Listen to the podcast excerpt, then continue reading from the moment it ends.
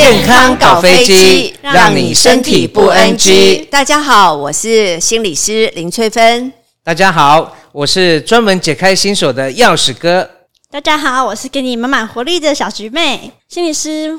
我有朋友啊，他最近跟朋友出去玩，一起去喝酒。那在喝酒的酒局当中呢，我的那个朋友他就跟一个男生有点看上眼了，心头一合。那酒局完了以后，他们就去开了房间，发生了关系。那发生关系完之后呢，过了几天，他们其实也一直都有在联络。但是他很困扰的是，最近的男生朋友已经就是对他爱理不理的，然后讯息也是过了好几天才回，这样算一夜情吗？如果说从我们心理上来定义，什么叫叫做一夜情，那就是说双方的感情就只有激情，呃，没有其他的爱情的元素。什么是其他的爱情元素呢？包括两个人是不是可以分享很多生活当中的事情，然后遇到什么状况可以互相沟通。那彼此遇到一些困难的时候，或者是说心情不好的时候，可以互相支持。然后再来是彼此之间有非常多的一个了解。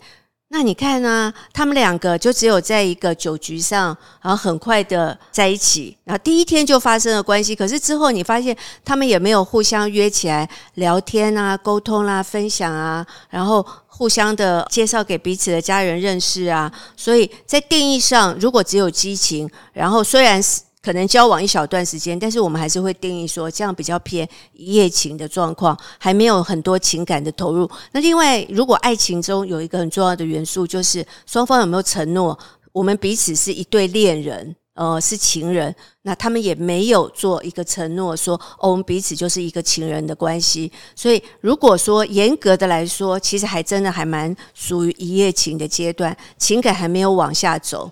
那崔文心理师，我们从男性跟女性的角度啊，那他们对于一夜情是不是各自有不同的心理期待啊？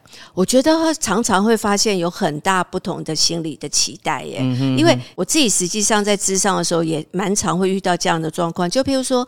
男生就会觉得我们彼此在性这个部分很契合。那如果你也愿意，我也愿意，那我们就是共享一个美好的性爱的一个夜晚，或者是说享受一个美好的过程。对，那这样不是很好吗？彼此双方都没有心理负担，也不用投入感情，然后愉悦的一个性的过程之后，那大家就没有负担的 say 拜拜。那这样就很好的一个过程。嗯哼哼。那如果说你是想要透过性，然后会感觉到好像是被爱的感觉，所以后来我发现有些女性啊，因为在一个性的亲密的关系过程当中。对女性来说，比较会透过这个过程，就感觉自己是被爱的，是被喜欢的，是有魅力的。所以有些时候，有些人就会沉迷在这样子，感觉自己是被爱、被喜欢、有魅力的感觉。但是有时候，当你情感投入，你就会误以为对方也会情感投入的时候，那当对方没有情感投入，你可能就会不断的历经很失望的状况。所以有时候，我觉得在爱情当中啦，如果双方的期望不一样的时候，的确可能会产生。生这种失望跟不满，而且我有时候会发现啊，如果你常常在一夜情的过程中认识一个人，很快的进行一段关系，又很快的分离，嗯，有时候我会感觉到不断的历经这种失落的感觉，其实对一个人的心理也是有蛮多影响的哦。嗯嗯嗯，比如说呢，会有什么样的影响？因为如果你每次爱情当中，你都不断的进入这样的失望的感觉。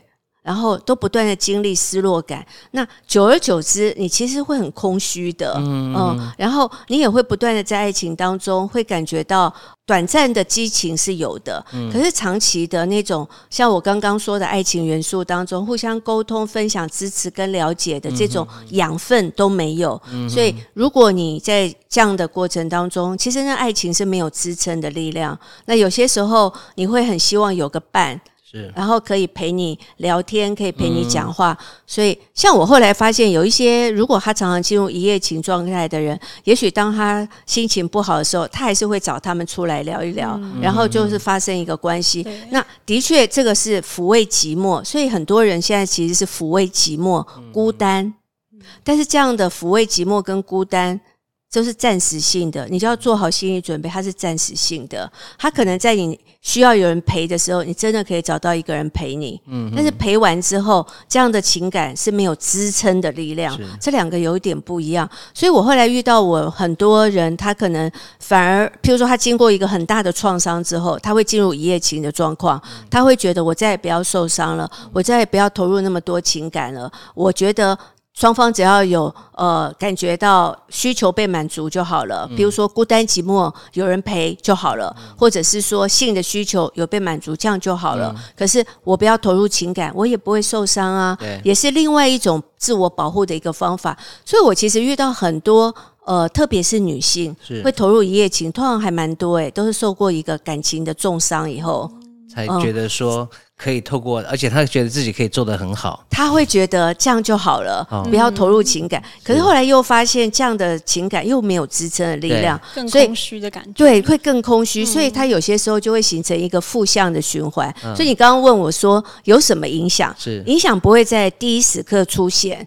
会呃发生一段时间之后才会出现。翠芬心理师，那还有一种就是说，如果有些人常常沉溺于这种所谓一夜情，那是不是我们所谓的性爱成瘾呢？有没有这个问题？如果说大家想知道什么是性爱成瘾症，我倒是呃可以帮大家做一个量表，大家不妨来测测看，你有没有性爱成瘾症。第一个就是说，你随时随地都会想着让你上瘾的事，嗯、譬如说呃像刚刚小菊妹说的。很多的酒托。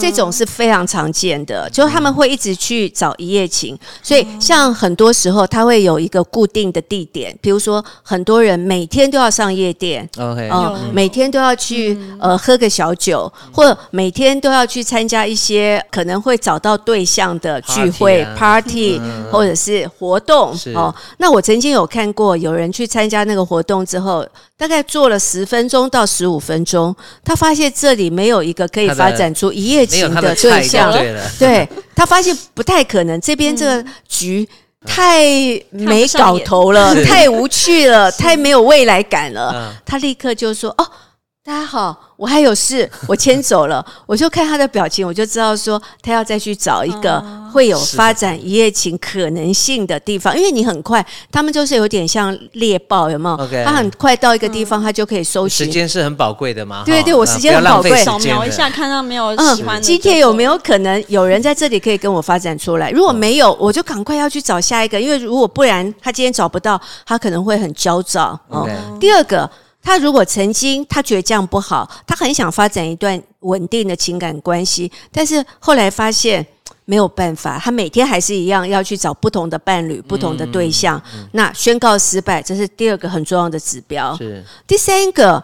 他不太会告诉别人他有这样的一个成瘾的状况，嗯嗯、他都会隐瞒，他不会告诉其他的人，嗯、所以隐瞒也是一个重要的讯号。嗯、对对对。那第四个重要的指标呢，就是譬如说，他会有我们所谓的耐受性。什么叫做耐受性？譬如说，原来呃，他去夜店找一夜情，原来是一个礼拜一次，嗯，然后慢慢的这样不够了，频率满足不了，满足不了了三天一次。嗯，三天一次也满足不了了，慢慢的到什么，每天都要有，每天都要去。那这种就是他的耐受性越做越高，非做不可。如果他不做的话，他就会变焦躁不安。譬如说，他平常都是，譬如说，呃，吃完饭之后八九点以后，十点以后去夜店，开始找一夜情，开始发展。那今天呢？他没有去，对，他在家里看电视，差不多看到八九点的时候，就开始，他就开始觉得 坐不住，他就会开始觉得浑身都不舒服，好像要一件事情没做这样子，他就会觉得